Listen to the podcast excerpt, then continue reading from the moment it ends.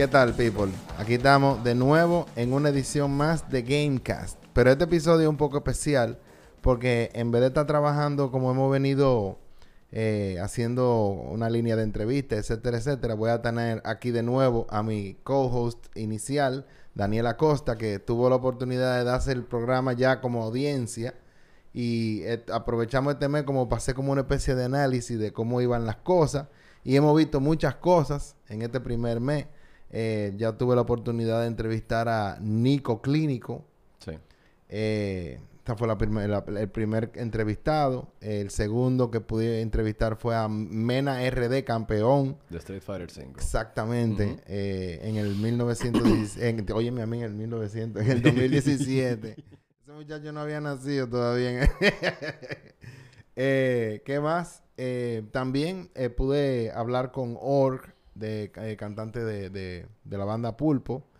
eh, que vino también aquí, ya tú sabes, Ujú. hablar de su cobro, cómo, cómo de alguna manera relaciona la situación musical y todo esto. Bueno, como, como, Claro. como vamos a estar trabajando con todo el Por mundo. que estoy- hemos pasado todos. Oye, ya estoy loco por entrevistar a un político. Eso es lo que yo quiero. Yo quiero entrevistar a un político que juegue. Porque tú me entiendes. O sea, para que, para que, qué sé yo, para que vean que detrás de, de- de- de esas personalidades también hay seres humanos. ¿Tú me por muy personalidad que tú seas, por muy celebridad, por muy figura de renombre, tú sigues siendo una gente. Exactamente. Y eso, eso es básicamente lo que yo ando buscando aquí. O sea, ve, buscar como ese humano detrás del personaje. Porque en, yo creo que cuando tú estás jugando, es como un momento íntimo, ¿tú me entiendes? Tú Claro. estás ahí tú con tu juego y etcétera, etcétera. Y, y, y- a veces la gente conoce a la gente nada más por político, por síndico, Claro. o por o por o por lo que sea, ¿tú me entiendes? Y detrás de ese tipo hay una- un ser humano normal, ¿tú me entiendes? Con, Ujú. con defectos y, y con y con qué sé yo, y tal vez seguro utiliza eso como un medio para para, ya tú sabes, dispersar la mente en estos tiempos tan complicados. Eh, bueno, anticipo que para la semana que viene voy a tener como invitado a Radi Pina con su proyecto Le Montro. Eh, él, él- él- él es guitarrista y ahora se lanzó como solista y estuvo también trabajando en bandas muy renombradas aquí en la República Dominicana, bandas como Perro Macho. También estuvo participando en el proyecto Anti Hippie, que tuvo la oportunidad de abrirle a. a ¿Cómo se llama? A Soulfly cuando vinieron, exactamente. Y bueno, en fin. eh, tú que tuviste la oportunidad ya de ver el podcast, ya más como audiencia que aquí participando, tú me entiendes, que pudiste estudiar el asunto. Yo lo estudié aquí viviéndolo en carne viva, pero tú lo estudiaste ya para afuera. O sea, ¿qué, qué, qué tuviste? ¿Qué puede mejorar? Es un momento interesante, viejo. O sea, como, como lo acordamos al principio y lo que nos propusimos antes de empezar con el proyecto. ah, básicamente iba a ser algo más humano, más íntimo, con personas que usualmente tú no conoces, por cosas como que son gamers o que están, eh, digamos que desenvueltos en algún nivel de profesionalismo dentro del gaming, sino que es un pasatiempo que compartimos, como te dije anteriormente, tú puedes ser un actor, un director, un político o una figura de renombre, quien sea, y tú sigues siendo una persona, tú sigues siendo un ser humano, tú sigues, Acércate un poco más, yo creo. sigues teniendo una vida íntima y por, por ahí va la cosa, viejo, una manera como de eh, sentarnos aquí con una persona conocida, con menos disfraces de por medio, menos eh, imágenes a vender y hablar tú a tú, como que somos panas, que estamos aquí sentados hablando. Sí, exactamente. O sea, yo sí noté, por ejemplo, que, que en las en las entrevistas que tuve la oportunidad de hacer con estos con estas personalidades, eh, se estaban divirtiendo mucho y se sentían muy relajados. Se nota que, que tal vez en otro contexto lo que se topan son con unas entrevistas tal vez un poquitico más sobre cómo le va con el dinero, eh, cómo está O la sobre- o situación, sobre que- sensacionalismo. O sobre y- lo que sea que ellos se desenvuelvan. O si hay controversia, pues sobre esa controversia también. Mm. ¿Tú me entiendes? Ujú. Bueno, pero, pero, pero sí ve- he visto que se han divertido mucho. Eh, la gente eh, ha, ha disfrutado bastante. Me han, me han motivado a continuar haciendo el programa. Definitivamente estamos aquí para algo. Ya de entre las cosas que pretendemos integrar ya en el futuro cercano, vamos a comenzar a tener rifas en el programa.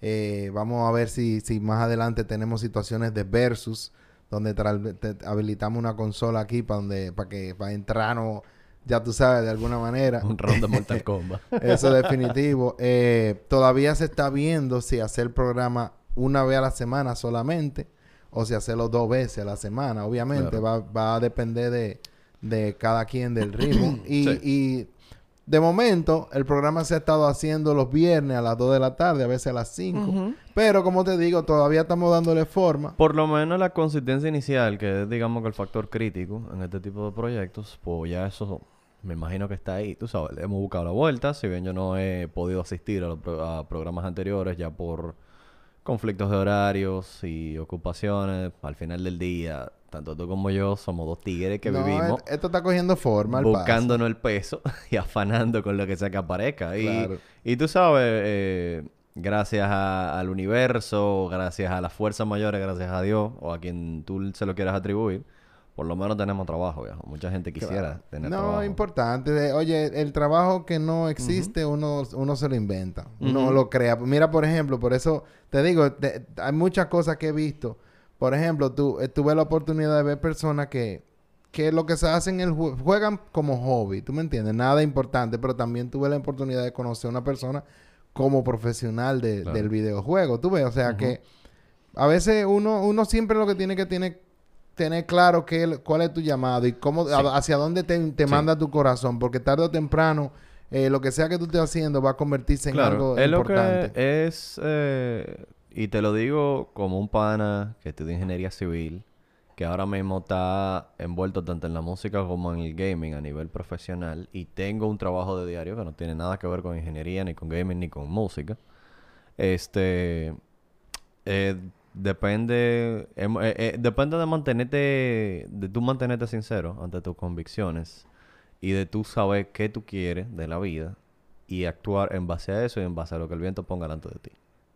Eh, y si se te ponen oportunidades adelante y tú entiendes que sí o que no, esas son decisiones que tú vas a tomar que van a ser muy críticas con lo que pase contigo en el futuro. No, definitivamente. Es lo que te digo. O sea, este muchacho, Mena, tuvo la oportunidad de estudiar en la ingeniería Sí. y estaba ahí y él estaba dándole, pero llegó un punto en que él dice, oye, que esto no es lo mío. Y él dijo, soltó esa vaina en banda y se puso y siguió haciendo de, de lleno Claro. lo que gustaba. Sí, es muy... Es muy Jugar los juegos. eh, es lo que te digo. Tú sabes que nosotros aquí en República Dominicana, sobre todo, eh, nosotros somos, en el tema de las profesiones, digamos que somos medio conservadores. O sea, tú vas creciendo y siempre está...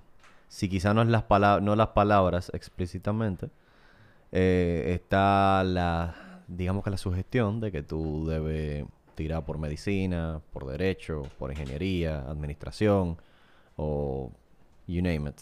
¿Me entiendes?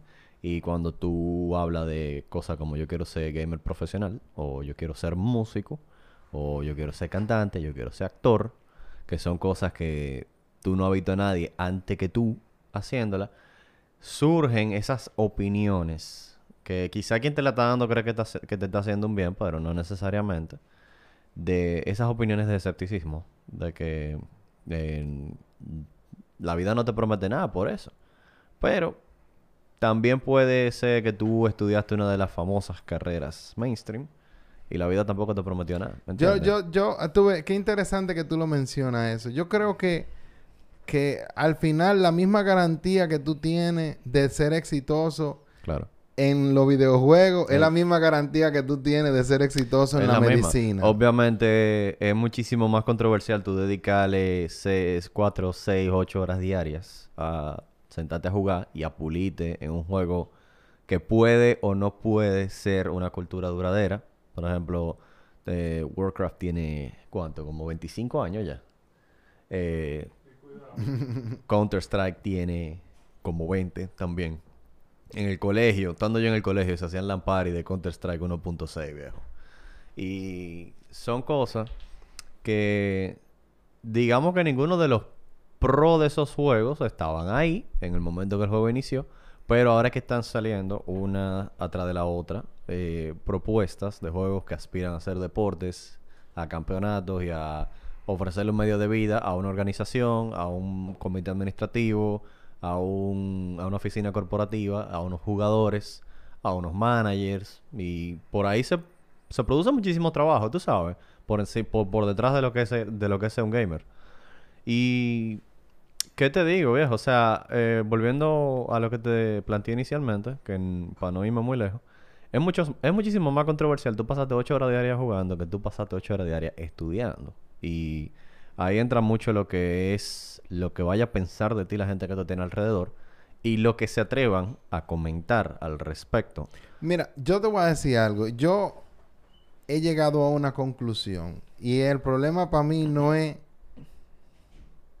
qué tú estás haciendo o qué tú no estás haciendo. Es si tú estás produciendo dinero o si O tú no. no estás produciendo dinero. Claro. Porque yo no te digo a ti una vaina. Está bien que tú le metas ocho horas a jugar cualquier juego. Eso está súper bien. Si tú estás trayendo para aportar para el asunto de del alquiler de la casa o etcétera, etcétera. ¿Tú me estás entendiendo? Porque está muy fuerte que tú estés en tu casa Sí. el día entero jugando y no te entrando dinero a la casa en una casa donde a lo mejor está haciendo falta ese dinero. Eh, pero, como te digo, o sea, todo es relativo. Si tú, eres- si tú todavía no has llegado a los 18 años y no tienes derecho a, trabajar todavía o a producir dinero de la manera convencional, bueno, pues no pasa nada. ¿Tú me estás entendiendo? No, es que hay chamaquitos de 15 años metiéndose un salario ejecutivo por una plataforma en Twitch. ¿Me O sea, entiendes? no, no, mira, para que, pa- es lo que te digo, todo, todo, todo es cuestión de óptica. Ujú. Por Es una palabra muy crítica. Todo es cuestión de óptica. Porque mira, mira, y, y, y, y, la premisa cambia todo. Porque mira, Claro. por ejemplo, de las cosas que he aprendido aquí en Gamecast.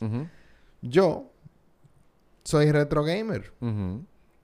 Pero Jan me dijo, loco, te va a tocar jugar juegos modernos. Te va a tocar, te va a tocar. Y, y vuelvo y te digo, no es que yo, no- yo estoy de que en el limbo. No, o sea, claro, porque uno, una co- pero vuelvo y te digo, una cosa es aprender a nadar en Claro. YouTube y otra cosa es meter- meterse en el agua. ¿Tú me estás entendiendo? Entonces, ya, ya tengo un Xbox en camino. Ya Dios mediante, para la semana que viene estoy artillado. Y, y definitivamente, como te digo, o sea, ya, pero, pero para que tú veas cómo son las cosas, o sea, yo estoy comenzando ahora a retomar los videojuegos, pero ya más, más, más modernoso, ¿tú me estás entendiendo? Por la necesidad de estar al día e informado para el programa, ¿me entiendes? Claro. Entonces, o sea, como te digo, ya, ya, eh, para, para, para una persona normal sería una forma de evasión y de entretenimiento. En mi caso, yo estoy haciendo una inversión para poder Sí, pero tanto aún, O sea, no me malinterpretes. No, claro que no. O sea, tú eres guitarrista y es muy divertido comprar una guitarra. Pero tú sabes que hay guitarristas que tienen la guitarra para tener un musú en la casa parqueado y hay guitarristas que tienen su instrumento para porque porque están contemplando algo importante en su futuro. Yo hice una inversión de un Xbox ahora porque estoy con- porque estoy buscando, o sea, como te digo, o sea, así mismo como es, a lo mejor tú lo que juegas es por jugar, por decirte un ejemplo, mira. Mena como jugaba ya en la visión profesional y yo ahora voy a hacer una inversión de un Xbox. Pa- ¿Tú me entiendes? Con una visión profesional. De, de, de, de- ¿Tú me entiendes? De tal Sí. día con y esta por, y situación. por encima de todo, viejo, o sea, nosotros hemos tenido un año sumamente caótico con todo lo que ha estado sucediendo en el mundo. Y a mí particularmente, a través de mi empleo, me ha, eh, me ha tocado tener contacto con personas que la ansiedad y la depresión lo ha, lo ha estado a punto de matarlo. ¿Cómo? ¿Me entiendes? O sea, eh, la- sobre y siempre comienza el tema por tú sabes cómo está la cosa con la pandemia. Nadie sale de su casa, nadie está viviendo su vida normal, nadie está eh, interactuando, a la gente hasta, hasta coge tapón en la calle le hace falta. Mm. Y si bien Pero yo que- no, yo de, de verdad, yo no sé. Bueno, ¿en qué país es que es eso? Porque ya. bueno, Estados Unidos yo, yo estoy mayormente, cogiendo. yo pero hace rato estoy cogiendo Claro. pila de tapones. yo hace sí. rato estoy viendo un tro de gente. Yo salgo de mi casa Claro. todos los días. O sea. Claro, pero aquí está el detalle. eh, es una realidad que muchos hemos estado viviendo. Yo, sobre todo, que a, la- a esta altura sigo trabajando desde mi casa, mayormente. O sea, son pocas las cosas que salgo de la casa, así que a producir dinero. Y pues, como que el estilo de vida ha cambiado muy de una manera muy radical. Y ya el que quizá tenía un desahogo de salir a cenar con unos amigos, duró un buen tiempo que no lo podía hacer. Ya los restaurantes aquí están abiertos y eso. eh, o se sientan en un parque, un par de cervezas, ese tipo de cosas.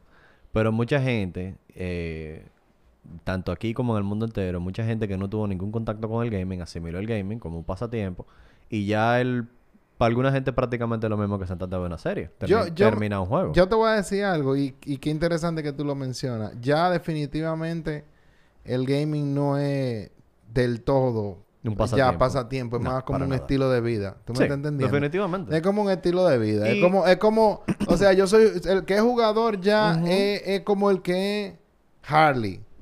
¿Tú me entiendes? El que es Harley Davidson o el que di que es rockero. ¿Tú me entiendes? O sea, ya hasta Ujú. cierto punto ya hasta la ropa lo delata. ¿Tú me estás entendiendo? O sea, y hay como, hay como un compromiso y es algo que eso es todos los días. ¿Tú me entiendes? Eso es como una religión, pudiéramos llamarle. Claro. No, eso vuelve parte de tu día a día, viejo. Porque ahí, por ejemplo, yo...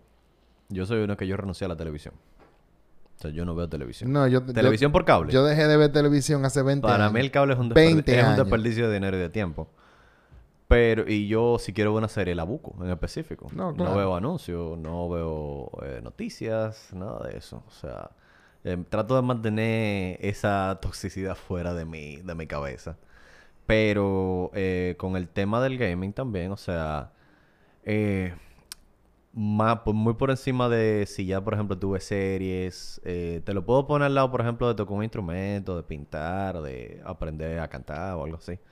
Eh, es la satisfacción que traes consigo y que realmente un videojuego puede validarte mucho. Un videojuego puede ponerte un obstáculo muy grande que tú te pongas para superarlo y tú te sientes heavy cuando, o sea, se produce, tú que estuviste haciendo algo que es el Dopamine Fest, de las cosas que te producen satisfacción, eso te produce mucha satisfacción. ¿Tú me entiendes? O sea, recientemente salió un DLC de Doom Eternal y yo duré tres días en el mismo pedazo del DLC, loco, que, que no lo podía pasar. o sea, eso estaba intenso. De- mira- intenso, diabólico from hell. Que mira, mira qué interesante que tú lo mencionas, porque casualmente el eje de la conversación que yo tuve con, con Org de. Pulpo iba muy de la mano con, con cómo él vinculaba los videojuegos y los juegos que le gusta jugar, juegos como Dark Souls, eh, Demon Souls. Dark Souls es una tortura psicológica. Exactamente, tú me entiendes. Entonces, y, y, y él habla mucho de eso, él habla mucho de, de la magia que tienen e- esos juegos,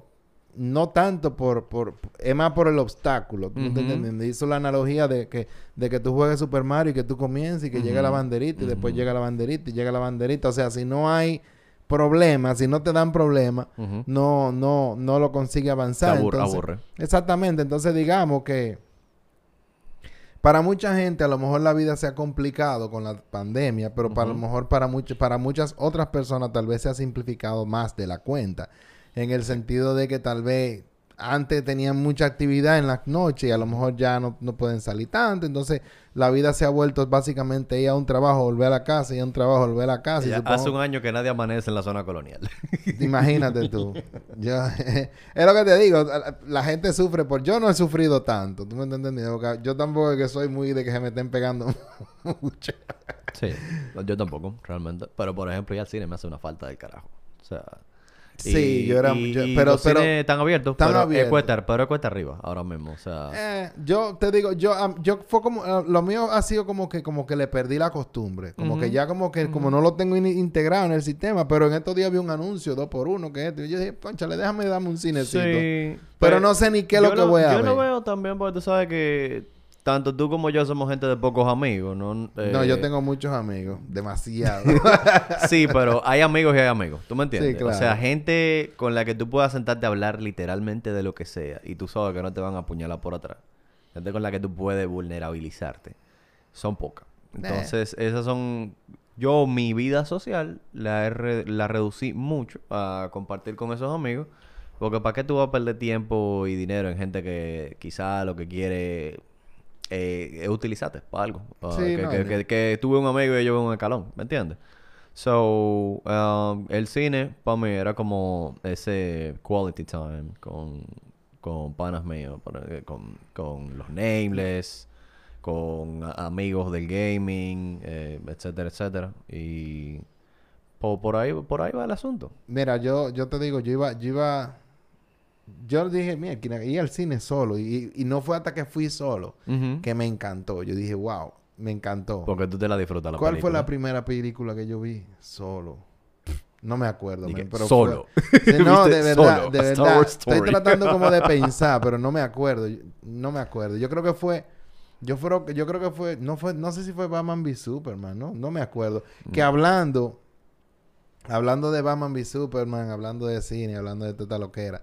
Eh, en estos días ya tuve la oportunidad de ver Sí, yo la vi. Snyder Cut. Yo la, de, vi con- yo la vi el día que salió. de Justice League. ¿Qué tú opinas? Eso fue... ¿Qué tú opinas? No, yo saqué un día entero para eso. Yo cogí y dije, bueno, mira... Yo la vi en hoy-. Yo Hoy, no- hoy, no no- tra- hoy no trabajo, hoy veo Snyder Cut. A mí... Yo me di dos tandas. Bueno, mira, yo sabido ver las tres, las tres Lord of the Rings en el mismo día. Eso... Bueno, eso es un, ma- eso es un yo maltrato yo a mí tengo mismo. fuerza, no. Pero, pero sí, no, loco, son nueve horas de película de un, de un día, un fuetazo. Pero sí, loco, Snyder Cut está súper ópera. Eh, realmente Snyder Cut deja, deja claro que la película anterior estuvo muy lejos de lo que pudo haber sido. Loco, yo me la encontré Y- malísima, bro. ¿Te la encontraste League- mala? Justice League. La- no, o sea, la, la original. 2017 sí es mala. O sea, yo me la Sumamente encontré mala. muy mala. O sea, demasiado mala. Yo dije, coño, pero no puede ser que esta vaina sea tan mala, bro. Mira O lo, que, mira lo que pasa. Cuando tú quieres, tú tienes siempre a DC Comics en un lado y a Marvel en el otro. Y cuando tú quieres hacer una Avengers sin los seis años de película que tenía Avengers por detrás claro. y la cantidad de películas standalone que tenía por detrás, eh, no hay manera de tú capturar el interés de una audiencia tan grande como la que capturó Avengers. O sea, el MCU comenzó con Iron Man y ahí te tiraron a Capitán América, te tiraron a Thor. Y después entonces, ok, vamos a juntar estos tigres, Avengers. Y en las otras salí, o sea, había una Hulk. eh, en teoría, el Hulk que era... ¿Cómo se llama este tipo? Eh, eh, Edward Norton. Edward Norton. Eh, el Hulk de Edward Norton supuestamente es el mismo Hulk de, de Mark Ruffalo. Supuestamente. Sí, sí. puedo- en- corresponden al mismo universo. se supone que están en el mismo universo. Entonces en Iron Man, eh, Iron Man 2 sale Scarlet Witch. Eh, en Capitán América comienza comienzan a salir los personajes de Agents of Shield. En Thor sale Loki. Y tú vas agregándolos como personajes secundarios que de repente son primarios. Y Avengers ya tenía. un- Capitán América también. de- sí, Capitán América. Y Avengers ya tenía un build-up atrás. Eh, y por ejemplo, Endgame tenía 20 películas atrás.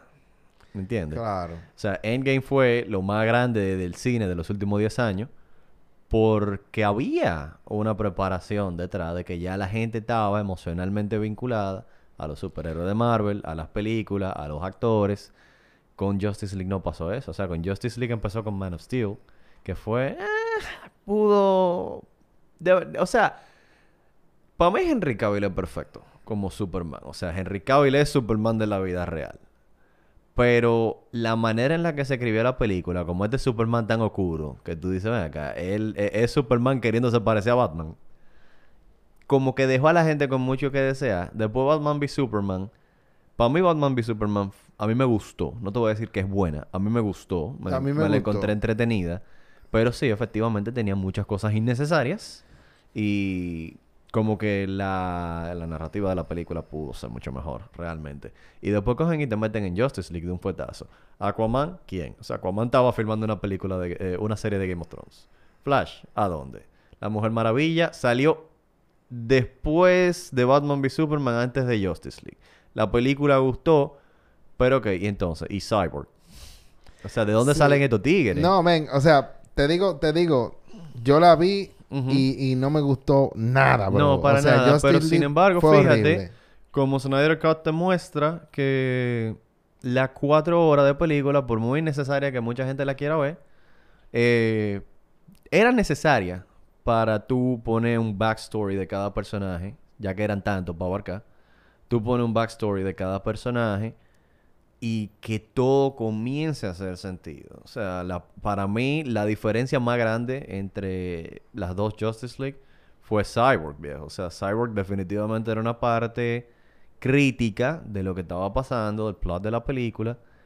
Y él apenas sale en la otra. Y el mismo Ray Fisher, el actor, eh, se quejó varias veces, en varias ocasiones, de que él no le gustó trabajar con Joss Whedon cuando le dieron, la, cuando le pasaron la película a él. Que ese fue el maco con Justice League, realmente. Eh, a medida, en medio de la preparación de Justice League 2017, eh, la hija de Zack Snyder pasa por lo que pasó, hubo esa tragedia Zack Snyder no estaba emocionalmente apto para seguir trabajando en eso. Se quita. Él y, la esposa, porque la esposa siempre trabaja con él. Y le pasan la película a Joss Whedon para que supuestamente dé toques finales. Después se empezó a comentar, rumores fueron y vinieron, eh, actores hablaron, personas del equipo de producción hablaron y se dijo que Joss Whedon prácticamente reshootió el 80% de la película. Y en esos reshoots fue el, el escándalo de que a Henry Cavill lo, lo jalaron del set de Misión Imposible con uno bigote que él se dejó y se lo quitaron por CGI. Entonces, eh, ahí me enteré recientemente, de hecho, que la producción de Misión Imposible eh, le dijo al, a, a Warner, con la producción de Justice League, que ellos permitían que Henry Cavill se afeitara otra vez a cambio de 3 millones de dólares para costear la tecnología que iba a ser necesaria para ponerle los bigotes por CGI. Y lo hicieron al revés. Y lo hicieron al revés. Entonces, eh, ahí suce- sucedió todo eso, tú sabes. Loco, Snyder Cut fue genial. O sea, no hay nada que decir. Loco. A mí, no, a mí, yo, eh, esto es un poquito, aquí hay como dos bandos de, de opuestos. Lo que le gustó el 4-3 y lo que no le gustó, a mí no me hizo la mayor de las gracias. Yo entiendo que, yo se lo expliqué a alguien, a un, a, a Edwin, un amigo mío, comentarista. Del aspect ratio. Del aspect ratio. Eh, tengo un pana, se llama Edwin, de, eh, él eh, trabaja con mi fútbol, él es comentarista de fútbol local. Y, y Edwin, bueno, Edwin es de los que juega conmigo todos los días, prácticamente. Y, y yo puse, en el review que hice con Gamers RD, puse el contra del aspect ratio. Y, y eso fue como que hubieron comentarios muy entremezclados. Y él coge me tira y me pregunta, loco, ¿qué es lo que? Vamos a hablar de esto. Y yo coge y le digo, mira, para mí, el aspect ratio en 4.3 está bien. La excusa era que se preparó para un screening en IMAX. Estamos de acuerdo. Pero yo veo la película en 4.3 bajo la excusa de que estoy viendo más cosas. Para mí eso es como que tú, productor, entrega un proyecto sin mezclar, sin ecualizar, sin recortar frecuencias que son innecesarias de cada cosa. Y siento que podía prestarse a desviar mi atención de lo que realmente importaba en cada escena. ¿Me, me doy a entender? Mira, yo te voy a decir algo eh, sobre, el, sobre el aspect ratio. Mira, para mí eso, eso es, es tan relevante como ver una película 3D. Después que tú tienes 10 minutos viendo la película 3D, ya a ti, no te, ya a ti no te importa si es 3D o no es 3D la película, es si es buena o si es mala. Sí, pero aquí está eh, el... ¿Cómo te lo pongo? Eh, es la diferencia entre tú y la cosa en dos bocinas y verle un 5.1. Esa, esa comparación que tú acabas de hacer. O sea, el 3D se supone que es un enhancement de lo que está sucediendo. Sin embargo, con el 4.3 yo veo un downgrade. Claro, o sea, ¿cómo te lo explico? Es un downgrade tomando en consideración el formato y la plataforma que tenemos Claro. para ver eh, lo que sea que Los estemos viendo. dispositivos a los que estamos O acostumbrados. sea, por decirte un ejemplo, que eso es una situación que a veces uno se encuentra. Pero vuelvo y repito, es muy subjetivo. O sea, a mí, a mí no me gustó. Yo lo hubiese preferido en 16.9. Yo lo que digo es, es sencillo, men. Tú necesitas que la pantalla que sea que tú tengas se llene.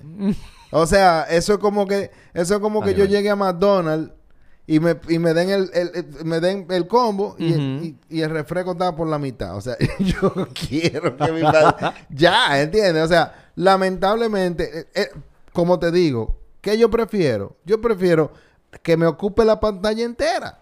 Y ya, ¿entiendes? Para mí Te- eso no es muy complicado. Te, te dan el combo, te, te dan el combo sin cachú y tú le dices, mira mi cielo, me añugo con la papa seca. entonces". Lléname la pantalla, bro. me añugo con la papa Zack seca. Snyder, lléname la pantalla. Ahora, ¿qué? Si, de- si por haber hecho eso él, después de repente comienzan a, a tirar pantalla cuadrada en vez de ancha y, y poquitico a poco se convierte en un trend y ya la, la importancia ahora es llenar, llenar la pantalla cuadrada porque entonces en vez de llenarse, si entonces tú le pones a lo ancho, entonces te quedan dos franjas negras, una arriba y una... o sea, yo quiero que se llene la pantalla, bro. Lo que sea que esté pasando, que la pantalla se llene.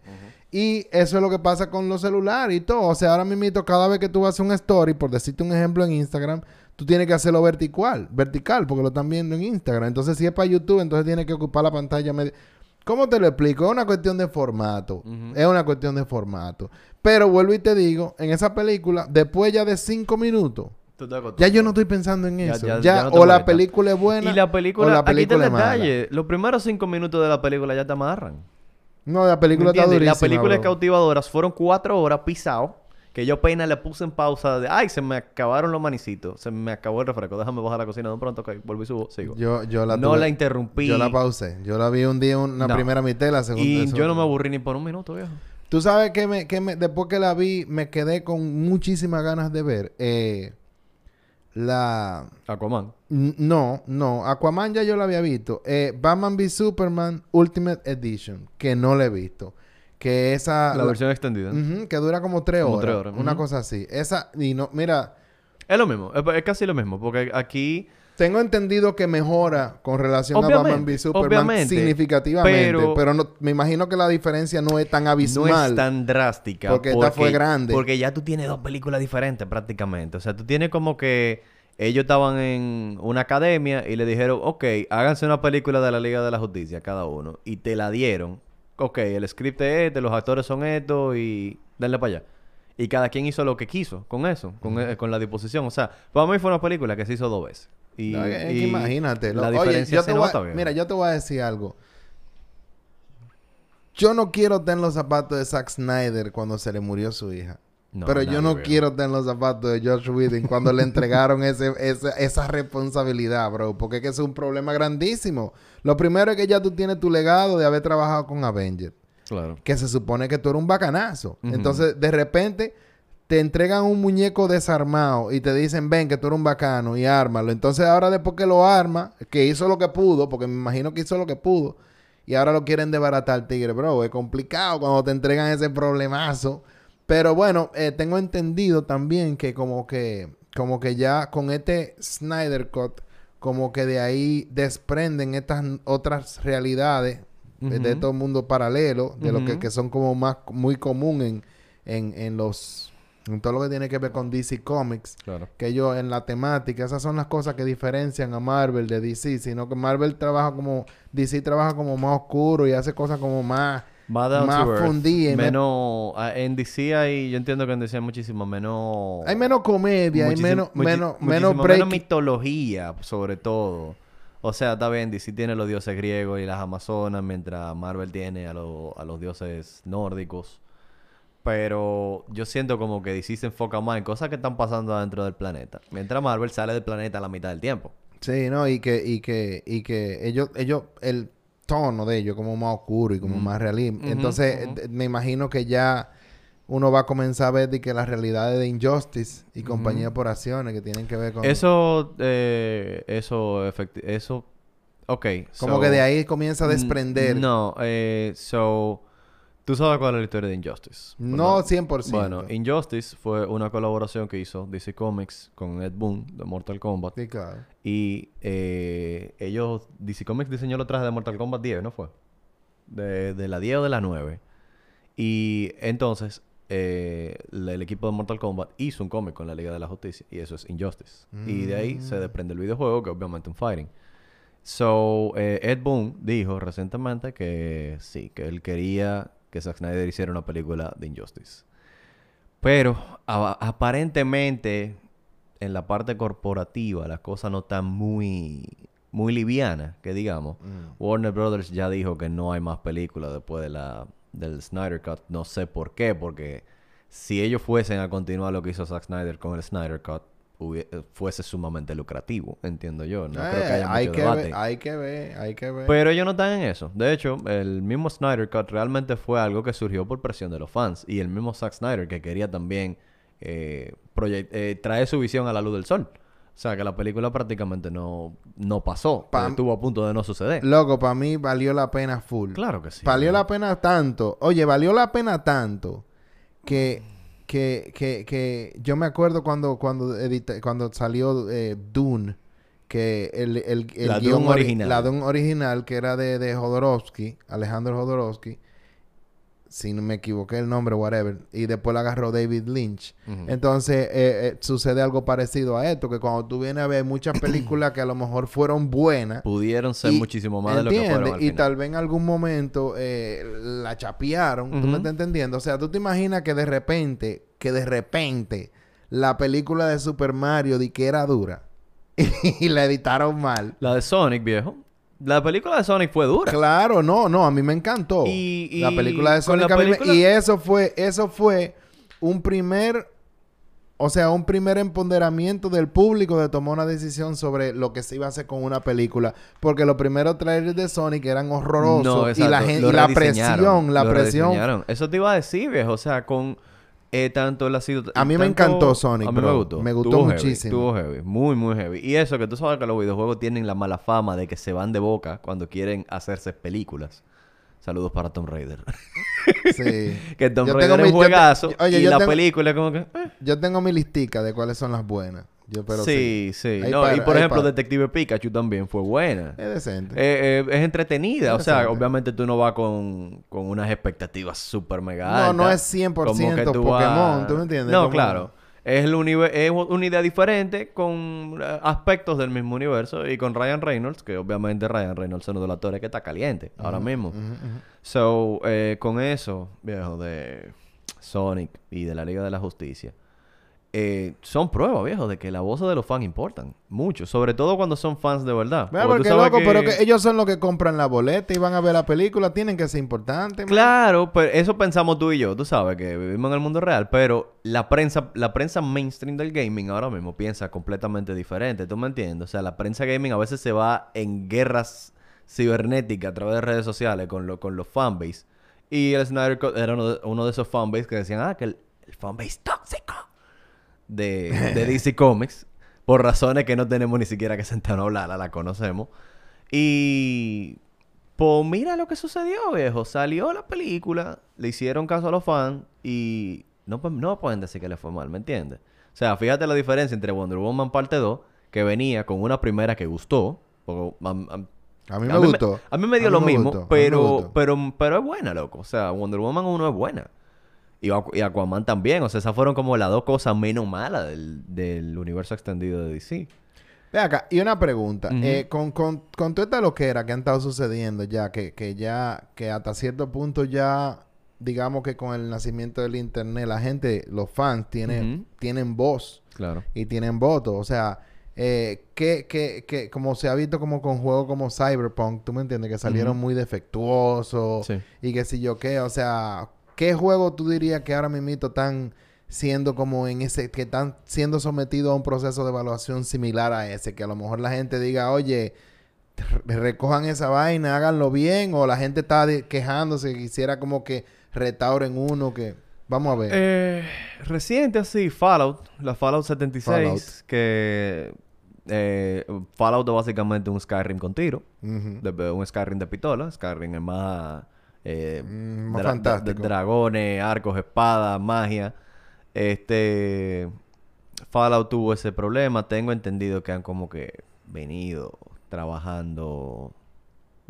Como que trabajando la situación, por así decirlo. Este. Mm, Ahora mismo no tengo ningún juego así en la cabeza. Como que, además de Cyberpunk, como que Cyberpunk se robó toda la atención Sí, es lo que yo te digo. Yo sé que ese, ese vino con tanto maco, bro, que... Sí, y, y, el tema de Cyberpunk fue también que la gente tenía expectativas súper altas. Tenían siete años desarrollándolo y por, por razones ajenas al conocimiento de todo el mundo, que no sé si en algún momento las vamos a saber. Eh, pues pasó lo que pasó, ¿me entiendes? Pero, pero sí, o sea, yo entiendo que el feedback de los fans es sumamente interesante. O sea, eh, eh, es... Al final del día, viejo, es lo que te digo. Si tú tienes un negocio, si tú tienes una panadería, tú quieres que te vayan a comprar pan y ya.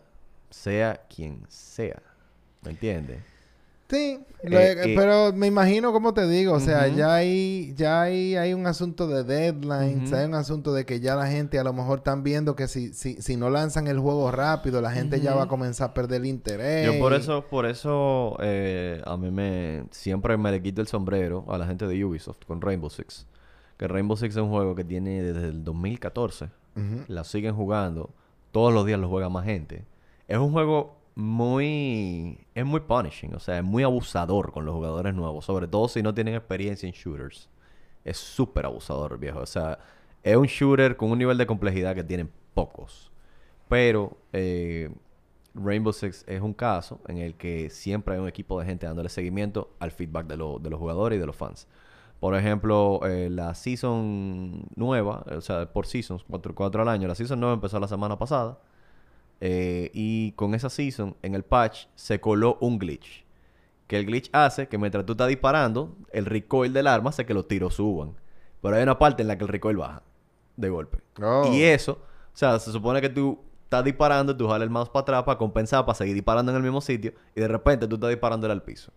Eso era en una manera exagerada de lo que estaba sucediendo con el glitch. Se quejaron y eso lo arreglaron ayer. No, perfecto. Eso lo arreglaron ayer. O sea, ellos tienen un equipo de gente súper proactiva dándole seguimiento. Y, y es lo que te digo, muchas desarrolladoras te dijeran, ah, no, eso no va a ser rentable ni factible. Nosotros andamos oyendo cada vez que los fans griten por un bug o se quejen. Eh, entonces, ahí, no, pero ya, e, eso... Me imagino que también Rainbow, al ser un juego tan viejo ya, tú me estás entendiendo. O sea, pero ellos, ellos mismos fueron que dijeron que tenían una expectativa de vida de 10 años. Y no, buenísimo. hasta de más. Sí, pero es lo que te digo, o sea, ya yo, ya yo, es como... ¿Cómo te lo explico? Si tú, o sea, tú, tú dices 10 años ahora y tú crees que 10 años cualquier paje coco. O sea, el Super Nintendo no duró 10 años. No duró 10 años. ¿Tú me estás entendiendo?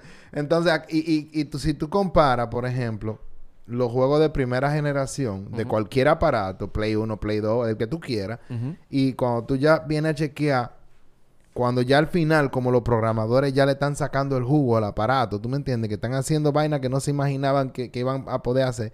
Imagínate estos tigres con un, juego que tiene ya casi 10 años. Eso de que, ah, no, que se están quejando por esto. Clac, clac, clac, corregido. No, que está el problema. Clac, clac, clac, corregido. O sea, ya esos tigres tienen esa vaina ya así. Ya, ya es así que lo tienen. Pero es más, es más tema eh, de presupuesto. De que a veces no quieren gastar dinero en un equipo de development que le esté dando seguimiento al tiempo real a tiempo real al feedback de los fans. Mm, bueno, no, pues ellos, ellos tendrán su manera, ellos tendrán su manera, como dice, si, si está funcionando el negocio, olvídate que hay alguien atendiéndolo. no, pero nada, definitivamente, eh, eh, esta fue una oportunidad más ya de hacer como una especie de, de recapitulación de qué hemos venido haciendo, más o menos la línea del programa, cuáles han sido los aprendizajes. En esencia, hemos aprendido que hay que agendar con los invitados con tiempo. Tenemos que tener, ya pretendemos ah, posiblemente, ya, ya es consistente, ya pueden contar con un episodio semanal desde Gamecast. Normalmente están sucediendo como a las 5, a las 2 de la tarde de los viernes. La semana que viene, por ser la semana de Semana Santa, tenemos pautado para este martes a Radipina con su proyecto Le Montro él me, me, me estuvo hablando que él era gamer, ya tú sabes, él era fan del Neo Geo. Mm. Ya tú sabes, él se conoce todo lo que tiene que ver con Neo Geo y va a venir aquí a hablarme de eso y de y, fan también de los JRPGs y esa clase de cosas. Y él es dominicano, pero él está residiendo fuera en Estados Unidos y está tocando con su proyecto musical. Y es muy amante de los juegos y me dijo, loco, un día que tú soportes yo puedo caer por allá y casualmente va a estar aquí viniendo de viaje que tiene unas cuantas actividades. Y va a estar con nosotros participando. Eh, también ya voy a, me voy a integrar más a fondo ya con, la, con, una rutina ya de, de comenzar a ponerme al día con los juegos para que podamos hablar en el mismo lenguaje. Y definitivamente seguimos invitando a las personas a que nos sigan en las redes sociales, en Guerra Films TV. Esto llega a ustedes gracias a Guerra Films. Y vamos a estar siguiendo participando y es un placer de nuevo tenerte aquí, Daniel. Esperamos verte muy prontico desde que tengamos esa capacidad de cumplir con un horario chévere. Pero nada, señores, esta fue una edición más, el episodio número 5 de Gamecast, un mes ya de trabajo y ya vamos a estar comenzando a anunciar los próximos invitados con cada show. Así que ya ustedes saben, nos vemos en una próxima edición. Muchísimas gracias.